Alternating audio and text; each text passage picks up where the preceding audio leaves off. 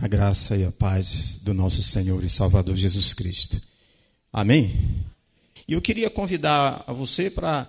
É, nós vamos fazermos uma leitura de 11 versículos só, são apenas os 11 primeiros versículos do primeiro capítulo de Neemias, e é em cima desse texto que nós vamos estar falando um pouquinho para todos nesta noite. Neemias, capítulo 1, nós vamos ler 11 versículos e dentro desses 11 versículos, nós vamos fazer algumas é, reflexões, é, alguns princípios, algumas lições que nós podemos extrair, extrair para a nossa vida nos dias atuais. Diz assim o texto. As palavras, eu queria que você pudesse acompanhar essa leitura, você que está aqui, você que está em casa, pudesse acompanhar a leitura com bastante atenção. Bem atenção nessa leitura. As palavras de Neemias, eu vou ler pela, pela projeção que a gente fica todos iguais, né? As palavras de Neemias, filho de Acalias, de Acalias. E sucedeu no mês de Quisleu, no ano vigésimo, estando eu em Suzã, a fortaleza, que veio Anani, um dos meus irmãos, ele e alguns de Judá.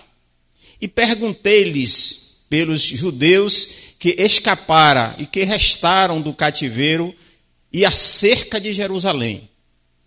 E disseram-me: os restantes que não foram levados para o cativeiro lá na província estão em grande miséria e desprezo.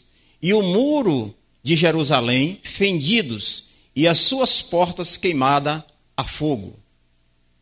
E sucedeu que, ouvindo eu essas palavras, assentei-me e chorei e lamentei por alguns dias, e estive jejuando e orando perante o Deus dos céus. E disse: Ah, Senhor, Deus dos céus, Deus grande e terrível, que guardas o conserto e a benignidade para com aqueles que te amam e guardam os teus mandamentos. Estejam, pois, atentos teus ouvidos e os teus olhos abertos para ouvires a oração do teu servo, que eu hoje faço perante ti, de dia e de noite, pelos filhos de Israel, teus servos, e faço confissão, olha bem esse, essa palavra, e faço confissão pelos pecados dos filhos de Israel que pecamos contra ti também eu e a casa do meu pai pecamos. De todos nós, de todos nós nos, de todo nos corrompemos contra ti e não guardamos os mandamentos, nem os estatutos, nem os juízos que ordenasses a Moisés, teu servo. Lembra-te, pois, da palavra que ordenaste a Moisés, teu servo, dizendo: Vós transgredireis e eu vos espalhareis entre os povos. E vós vos e vós vos convertereis a mim e guardareis os meus mandamentos e os fareis então, ainda que ainda que os vossos rejeitados estejam no cabo do céu. De lá os ajuntarei e os trarei ao lugar que tenho escolhido para ali fazer habitar o meu nome. Estes ainda são os teus servos e o teu povo, que resgataste com a tua mão, com a tua mão grande força e com a tua forte mão. Ah, Senhor, estejam, pois, atentos os teus ouvidos à oração que o teu servo e a oração do teu servo e a oração dos teus servos, que desejam temer o teu nome e fazem prosperar hoje o teu servo e dá-lhe graça perante este homem. Então era eu copeiro do rei. Amém? Meus queridos irmãos, nós estamos, na verdade, esse é um dos livros históricos do Antigo Testamento. Eu queria rapidinho fazer uma breve contextualização. Esse fato ele, ele ocorreu entre o século V e o século IV antes de Cristo provavelmente em período de 445 a 450 antes de Cristo. E aí nós, pela leitura, os irmãos podem ver que Neemias ele estava em Suzã, lá na Pérsia. Era um período em que o povo de Israel estava sob domínio do Império Persa. Havia passado o Império Babilônico, o Império Babilônico havia caído diante do Império, Império Medos e Persas, e agora o povo de Israel estava sob o domínio desta nação. E Neemias estava exatamente servindo como copeiro do rei da Pérsia. Eu sei que os irmãos conhecem esta, essa história, é uma história muito conhecida, é uma história linda, é um relato maravilhoso, como a forma como Deus agiu por meio do, de Neemias. Então, mas em Jerusalém havia aquele resto de pessoas, resto da nação, que não havia sido levado para o cativeiro. Então, boa parte dessas pessoas que foram para o cativeiro ainda durante o império de Nabucodonosor, e agora eles permaneciam no cativeiro em cidades espalhadas por em vários, várias cidades do império. Mas a cidade de Jerusalém ficou uma fração dessa população. E na época, como houve rebeldia dos reis de Israel contra o império de Nabucodonosor, Nabucodonosor havia destruído o templo, havia destruído as muralhas de Jerusalém, muitas pessoas morreram e em razão das muralhas ter sido derrubada, derrubadas, é, a cidade ela ficou vulnerável. Ficou vulnerável. Era muito importante naquela época que, é, ou melhor, era importante as muralhas para a proteção das cidades. Nós estávamos, nós estamos vivendo nesse período, um período de conquista, dos conquistadores. Então era muito comum a, aqueles impérios de outras nações invadiam as cidades e ao encontrar as muralhas, eles tinham dificuldade para transpor. Está aí a, a, aquela, o relato do momento em que o Josué invadiu a cidade de Jericó e, pela ação sobrenatural de Deus, as muralhas de Jericó foram derrubadas, porque certamente que o povo de Israel não teria condições de transpor, humanamente falando, as, as muralhas de Jericó. E era exatamente nesse contexto que estavam vivendo o povo de Israel para que os irmãos possam ter uma, uma noção da, das muralhas, a gente fez uma pesquisa, as muralhas de Jericó que contornavam a cidade, elas davam mais de 4 mil metros de extensão. Eram, as muralhas tinham 12 metros de altura e 8 metros e meio de larguras. Tinham 34 torres, que eram torres de vigia, onde ficavam os guardas para vigiar a presença, a, a proximidade de algum inimigo para tocar a trombeta, para soar o alarme, para que as pessoas pudessem guerrear. E havia ainda 12 portas de entrada e saída.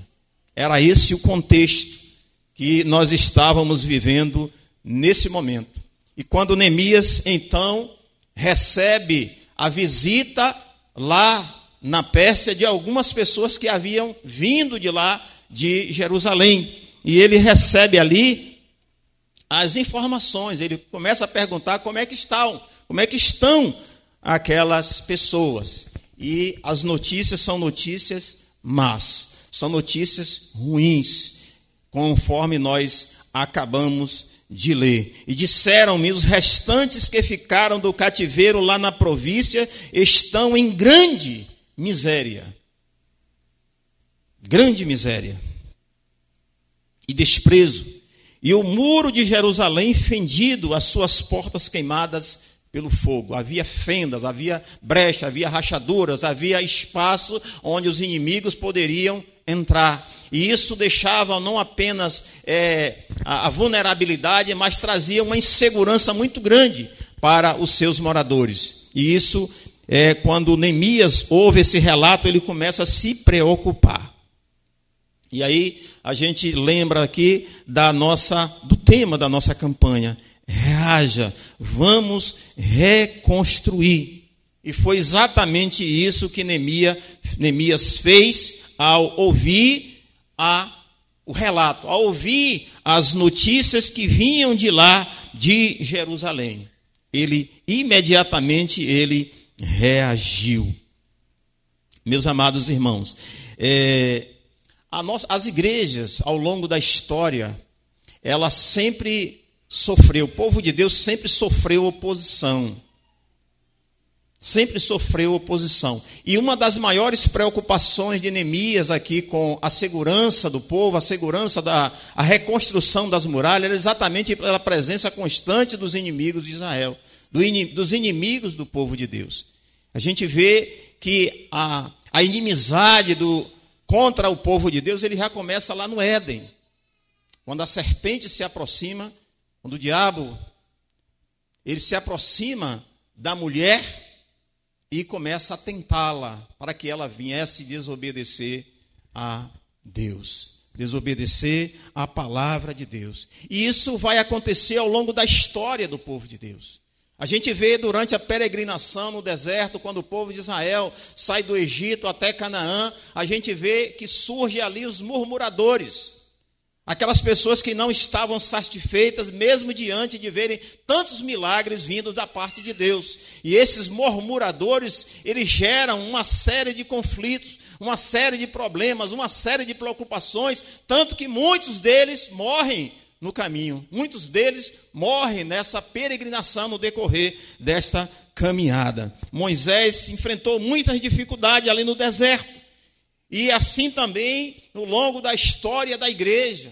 A gente vai ver nos relatos de Paulo, nas suas cartas de Paulo, de Pedro, a gente vê a luta que os discípulos, que os apóstolos tiveram para conduzir a mensagem do evangelho. Sempre surgia pessoas que se opunham, que se opunham à fé cristã, à fé em Deus. Então era exatamente o que estava acontecendo ali em Jerusalém. O texto está dizendo que eles estavam em grande miséria e em desprezo. Então os moradores tinham insegurança, medo, vergonha, humilhação. Então, na verdade, estava um verdadeiro caos ali em Jerusalém. E aí, Deus usou apenas um homem. Poderíamos chamar Neemias um grande missionário, porque ele vai cumprir uma missão de Deus. Um homem para mudar a história de uma nação E assim, meus amados irmãos, que Deus tem usado os nossos missionários dos nossos dias. Os nossos missionários têm se dedicado suas vidas, assim como Abraão saiu de Ur dos Caldeus, um chamado de Deus, quando Deus disse: Vai, sai da tua terra e da tua parentela e vai para uma terra que eu te mostrarei e farei de ti uma grande nação. Assim tem sido nossos dias. Muitos missionários têm deixado as suas cidades, seus estados, e tem ido para lugares longínquos, assim como o missionário Alexandre Edna, que vocês foram visitar. Lugar distante, centenas de quilômetros, né? Uma viagem longa. Ele estava relatando para nós. E assim tem sido nossos dias. Toda essa dedicação é para restaurar vidas, para reconstruir vidas. Lugares que esses missionários chegam, eles encontram um caos. Estive conversando com um dos missionários que está ali em Santa Brígida, ele falando para nós, relatando para nós as dificuldades que eles têm de proclamar o evangelho naquele lugar, dado ao caos espiritual, social que se encontra aquela cidade, aquela região. Mas Neemias, quando ele chega lá, ele não restaura apenas as muralhas de Jerusalém em 52 dias, juntamente com o povo.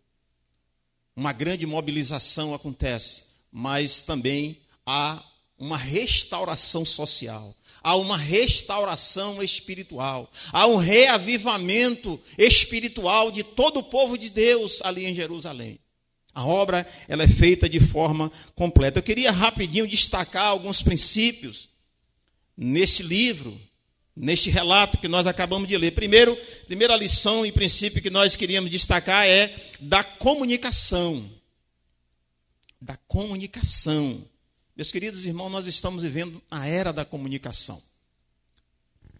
Todos nós, por menor que sejamos, né? Qualquer jovem, qualquer criança, qualquer adolescente hoje está com um aparelho de comunicação na mão, conectados com o mundo. WhatsApp, Face, né, e tantas outras, os telejornais, bem pertinho de nós. E Neemias, naquela época, ele tinha muita dificuldade. Era necessário que vinha um mensageiro de lá para trazer notícias para cá e assim por diante. E observe no versículo 2, 3 e no 4a, que diz assim: que veio Anani, um dos meus irmãos, ele e alguns de Judá, e perguntei-lhes pelos judeus que escaparam e que restaram do cativeiro acerca de Jerusalém. Ele estava interessado no que estava acontecendo com o povo de Deus. E aí, queridos, nós queríamos pensar um pouco a respeito disso. Nós precisamos estar interessados com o que está acontecendo na nossa igreja local. Nós precisamos estar interessado no que está acontecendo com cada um dos nossos irmãos. Porque muitas vezes, muitos de nós, nós cultuamos aqui, quando nós terminamos o culto, nós saímos e só retornamos domingo depois, no próximo culto, e nós não estamos interessados no que está acontecendo na nossa vida social, na vida espiritual, na vida física das, dos nossos irmãos, da nossa igreja local, das nossas denominações. E aqui a gente vê um homem interessado em saber como é que estava o povo de Deus, o seu povo. Ele fazia parte desse povo. Então, disseram-me, aí vem a notícia, e sucedeu no versículo 4, na parte A, diz assim: Sucedeu que, ouvindo eu estas palavras, assentei-me e chorei e lamentei por alguns dias. Estive jejuando, orando perante o Deus do céu. Tudo em face da comunicação, dele, dele estar antenado. Então Neemias ele procurou saber e ouvir notícia. Eram más, Neemias era um judeu, os problemas do seu povo era problema dele também. O problema do povo de Deus é meu problema. Eu preciso estar preocupado com o que está acontecendo com meu irmão. Eu preciso estar preocupado com o que está acontecendo com a minha igreja. Eu preciso estar junto com seus projetos, com seus planos, com as suas atividades, seja ela qual for. Eu preciso entender o que está acontecendo no campo missionário. Hoje nós temos um site que você pode acessar e ter conhecimento onde está cada um dos missionários e você tem condição de falar com ele. Você tem lá o número de WhatsApp, você pode fazer uma chamada de vídeo, você pode fazer um áudio, fazer uma ligação, enviar um, uma mensagem para ele, porque tudo isso, meus irmãos, serve como combustível. Eles estão lá isolados, eles precisam ouvir as nossas orações, saber que nós estamos orando por eles, que nós estamos contribuindo com o projeto, que nós estamos interessados neles.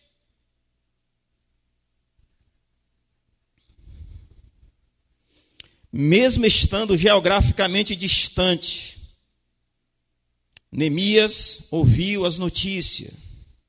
Não era apenas as muralhas da cidade e o templo que necessitava de reconstrução, mas principalmente as reconstruções das bases espirituais da fé em Deus.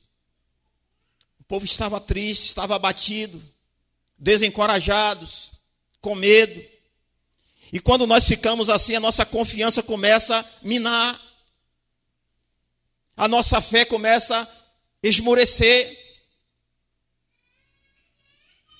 E nós, nesse instante, nós esquecemos do Deus que nós servimos. O Deus que fez tantos milagres, tantas maravilhas, tantos prodígios, aqui relatado na Sua palavra. Esquecemos o que a carta de Hebreus diz que Jesus Cristo é o mesmo ontem, hoje e será eternamente. Às vezes, meus amados irmãos, nós nos esquecemos que Jesus disse: Eu estarei, eu estou convosco todos os dias até a consumação dos séculos. Então, Neemias, ele estava preocupado, as famílias estavam em degradação moral, social, como já falei, estava um caos. Meus queridos irmãos, nós também precisamos estar atentos ao que está acontecendo no mundo ao nosso redor.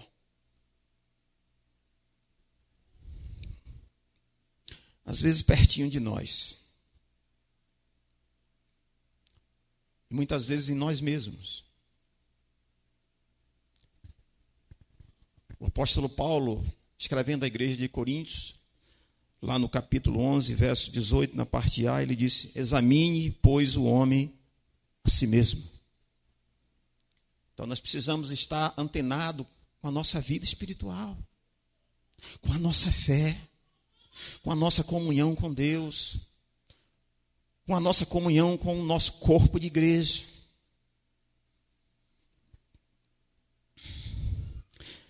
Nós precisamos estar conectados, meus irmãos. Nós precisamos estar conectados com os projetos da nossa igreja local.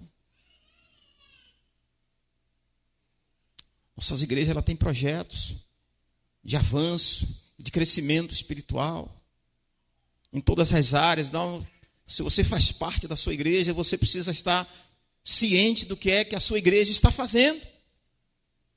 Você precisa se interessar pelo que está acontecendo na sua igreja. Interessante que muitas pessoas, elas. Isso já aconteceu muito comigo. Hoje eu sou bem atento aos avisos da igreja. Às vezes, quando termina, tem determinado momento que alguém sobe aqui, o pastor ou um outro irmão sobe para dar os avisos. Olha, tal dia vai ter reunião, vai ter uma vigília de oração, vai ter isso. Vai... Nós precisamos estar atentos para saber o que a nossa igreja está fazendo, para que você possa participar. Nós precisamos estar conectados, saber o que está passando para a nossa família. Nossos filhos, como eles estão. Sua vida espiritual, sua vida social, seus planos, seus projetos, para que você possa orar, para que você possa aconselhar, para que você possa orientar. Neemias, meus amados irmãos, ele encorajou o povo Lá no versículo, no capítulo 4, verso 4, diz assim: Não tenha medo. Neemias se dirigiu ao povo e diz assim: Não tenham medo deles. Deles quem? Dos inimigos, dos opositores. Ele disse: Lembre-se de que o Senhor é grande e temível, e lutem pelos seus irmãos, pelos seus filhos, pelas suas filhas, por suas mulheres e pelas suas casas. Palavra de encorajamento. Lutem Dobre seus joelhos. Creia. Confie. Vamos marchar. Vamos caminhar juntos. Que até então, meus amados irmãos, o povo estava ali e eles não viam saída, precisou levantar um homem chamado Neemias. Então, muitas vezes, nós precisamos de homens assim, mulheres assim nas nossas igrejas. Não, nós podemos sim. Vocês estão lembrados de Josué e Caleb? E aqueles outros dez espias?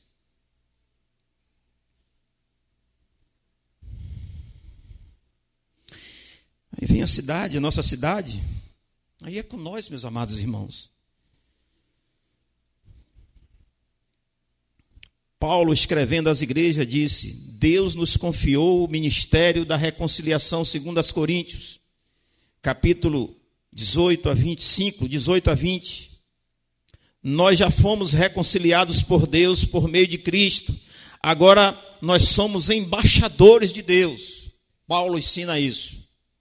Nós somos embaixadores de Deus. Nós somos representantes de Deus aqui em Santo Antônio de Jesus. Você é um embaixador de Deus. Jovem, você é um embaixador, uma embaixadora de Deus. Vocês são representantes de Deus aqui na sua cidade.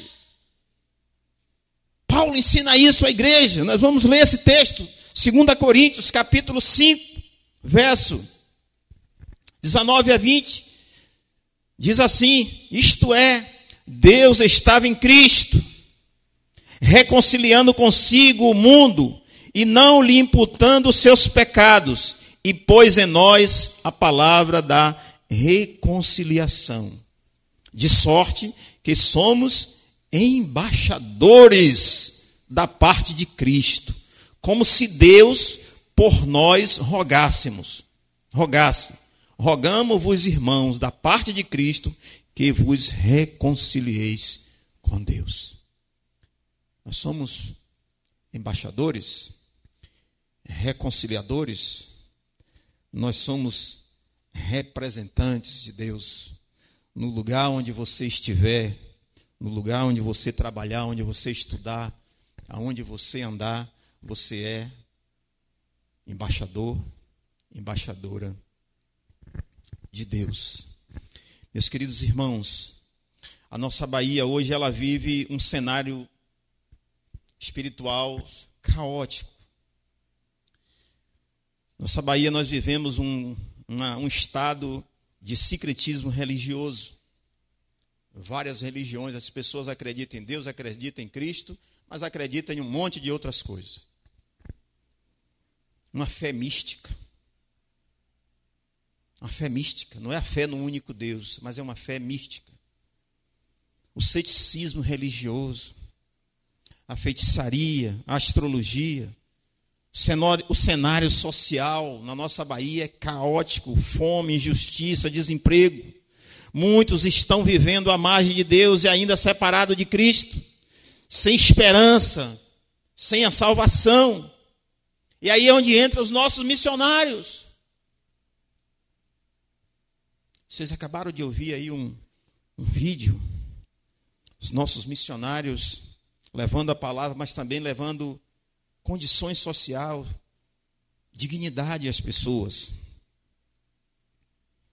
E você precisa, como já falei, estar antenado com seus missionários. Como estão, o que estão fazendo, quais são as suas dificuldades, o que eu posso fazer. Como eu posso fazer para ajudá-los? Então você precisa estar conectado, interessado com o que está acontecendo. Começando com a sua igreja local, mas se estendendo até os nossos missionários, até mesmo, até também as nossas denominação. Um outro princípio que eu queria destacar antes de findar o nosso tempo aqui é o princípio da compaixão e da graça. Versículo 4. Sucedeu que ouvindo eu estas palavras, sentei-me, chorei, lamentei por alguns dias, estive jejuando e orando perante o Deus do céu.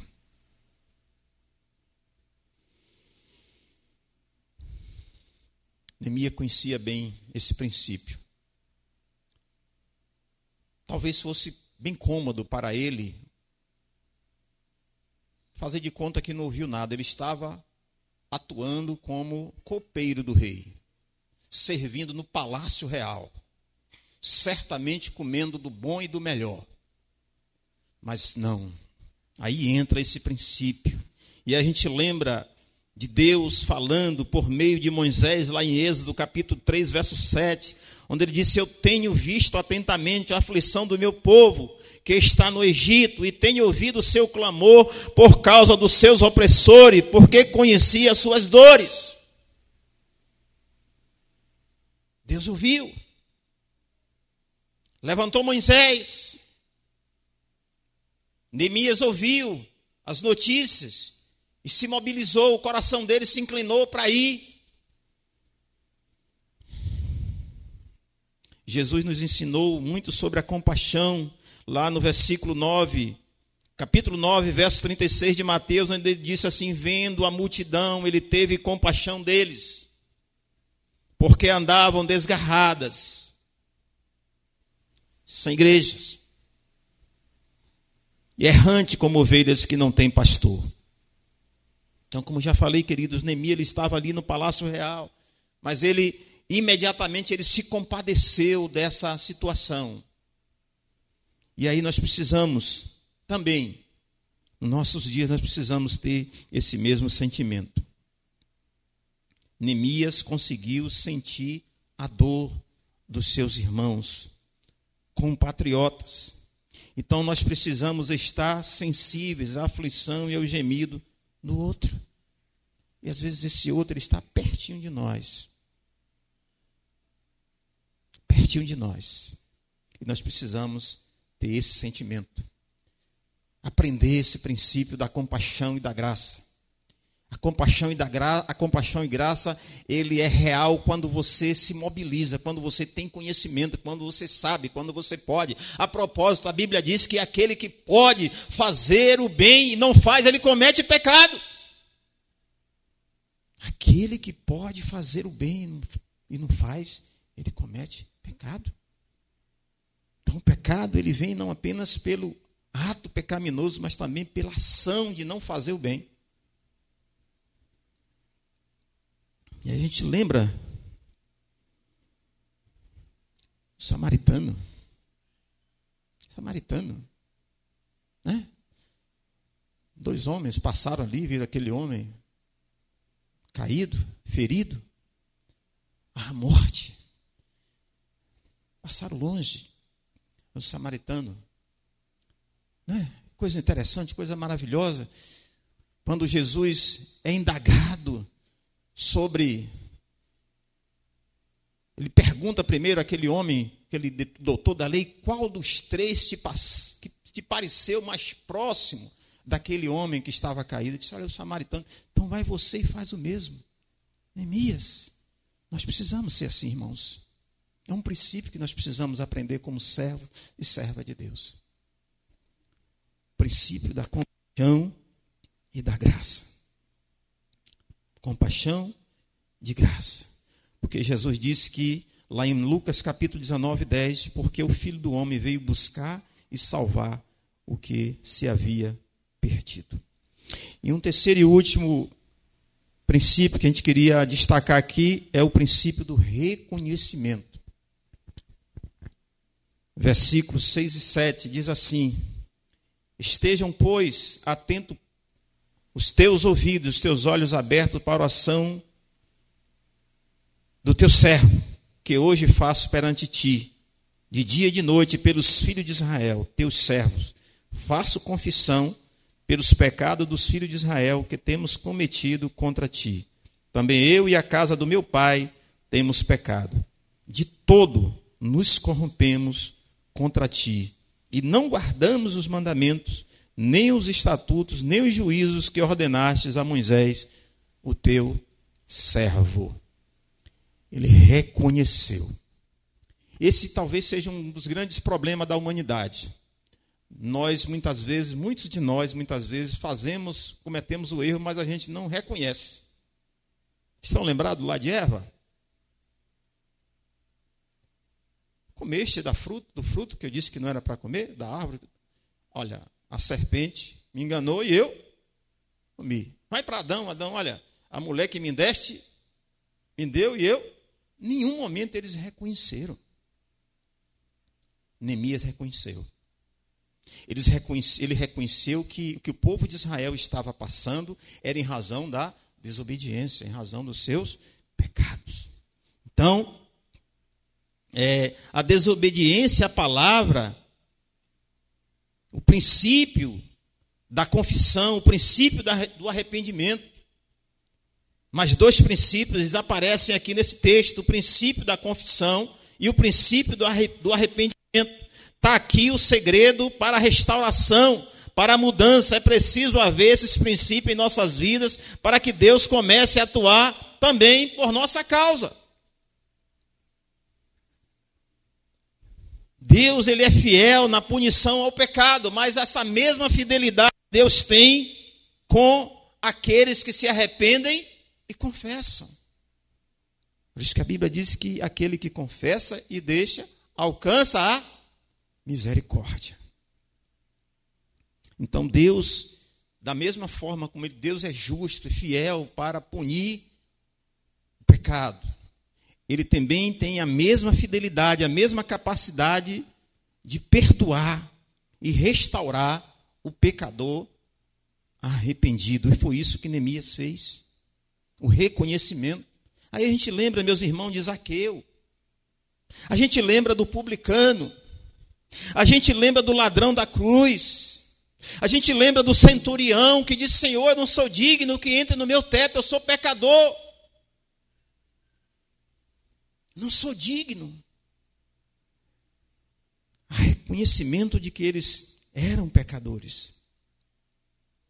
Neemias chorou, lamentou, orou, jejuou e Deus o direcionou então, queridos, amados irmãos, vocês que estão aqui, vocês que estão em casa, olha a importância da oração sincera diante de Deus. Oração sincera de um homem sincero, de uma mulher sincera. E a gente lembra lá de Ezequiel, capítulo 22, versículo 30, que diz assim: Eu procurei entre eles um homem, uma mulher, que erguesse o muro, se colocasse na brecha diante de mim em favor da terra, para que eu não a destruísse, mas não encontrei nenhum só. E aí, queridos irmãos, irmã, aí vocês lembram agora aqui, vocês que gostam de orar, vocês que têm aquela, aquela, o coração voltado para a oração, a importância da sua oração diante de Deus. Um homem só, uma mulher só, imagine uma igreja inteira orando, uma oração sincera diante de um projeto, diante de um propósito, diante de um plano. O resultado, meus amados irmãos, foi a reconstrução, não apenas as muralhas, mas a sua ação planejada e corajosa trouxe esperança de volta. A esperança ao povo de Israel. Trouxe dignidade, trouxe orgulho, trouxe alegria. A decepção ficou apenas com os seus opositores, com os seus inimigos. Meus amados irmãos, nós já estamos encerrando. Eu queria concluir esta mensagem convidando você para ouvir, conclamando você para estar atento ao ouvir alguma situação que envolva a sua igreja, a sua denominação, suas histórias, seus projetos, seus missionários, suas dificuldades Faça alguma coisa. Faça como Neemias. Se mobilize. Se interesse. Ore, pelo menos. Você pode contribuir, como o El acabou de, de falar. Um real também é contribuição. Eu, analisando ali o capítulo 3 de Neemias, queria que vocês depois pudessem olhar com atenção. O capítulo 3 do livro de Neemias vai listar todas as pessoas que trabalharam na reconstrução das muralhas. Todas as famílias se envolveram, estavam um do lado do outro, trabalhando. Que maravilha, meus amados irmãos. Quando nós temos a igreja, ela tem um projeto, ela tem um plano e todos, sem exceção, unanimemente ela se envolve com o projeto da igreja. Quando tem uma campanha missionária, 100% da igreja contribui, ainda que seja com 50 centavos. Vai fazer a diferença lá na frente, meus irmãos. Isso é soma. Às vezes a gente pensa que contribuição é só mil reais, cem reais. Não, irmãos. Um real também é contribuição. Dois reais também é contribuição. Cinco reais também é contribuição. Então ainda há tempo. Contribua.